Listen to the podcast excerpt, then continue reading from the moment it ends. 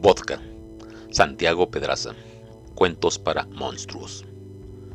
Flavio conoció a una pelirroja en la fiesta. Era joven, como 10 años menor que él. Su cintura inquieta lo invitaba constantemente a acercar las manos. Estaba borracha y gritaba como si celebrara su propia fiesta. Flavio debía aprovechar su oportunidad. Una mujer y su hija pequeña llegaron a la ciudad huyendo de un hombre que las maltrataba. Venían de un pueblo cuyo nombre era desconocido para las personas. No conocían a nadie, no tenían refugio, se encontraban indefensas, pero al menos estaban juntas. Aquel hombre no volvería a lastimarlas. Flavio, después de su rutina de palabras bien acomodadas, convenció a la pelirroja de ir a un lugar más privado.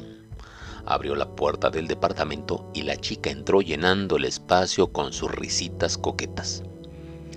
Flavio admiró sus piernas y la luna que se asomaba por su escote. Todo eso sería para él aquella noche. La mujer y la pequeña no tenían a dónde ir. La niña le preguntó a su madre si estaba triste y ella le respondió un tímido no, acompañado de una sonrisa forzada. Al caer la noche, se refugiaron en un autobús fuera de servicio. Sin embargo, tres jóvenes en busca de aventura la siguieron cautelosamente. La pelirroja se quitó las zapatillas con gesto grácil. No dejaba de gritar entusiasmada y de elogiar el departamento de Flavio.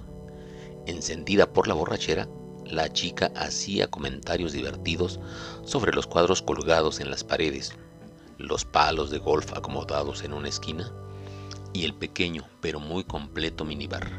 Entre tanto, Flavio le besaba el cuello, estiraba la mano hasta alcanzar la superficie acolchonada de sus piernas y se reía de cada comentario. Cuando sus dedos casi llegaban a los senos, ella le pidió un trago. La mujer acurrucaba a su hija en uno de los asientos del autobús, cuando se percató de que tres chicos se acercaban.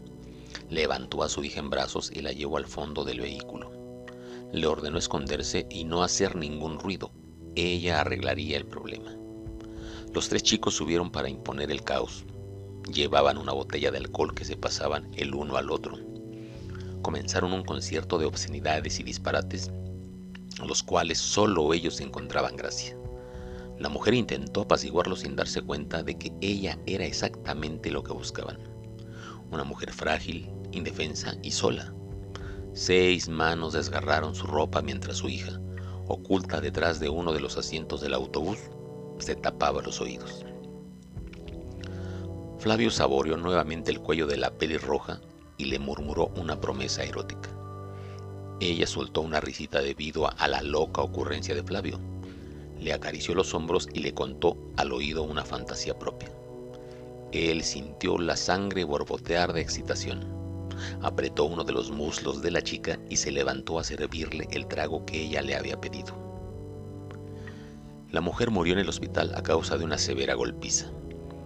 Presentaba una contusión en el cráneo y hematomas por todo el cuerpo. Los oficiales recogieron a la niña sin hacer esfuerzo alguno por consolarla. La pequeña pisó infinidad de orfanatos, pasando de tragedia en tragedia sin soltar nunca de su memoria el rostro de tres jóvenes. Flavio vaciaba vodka en un vaso mientras la emoción dibujaba sonrisas en su rostro. Tapó la botella, se acomodó el pelo, se secó la frente y dio media vuelta con el trago servido.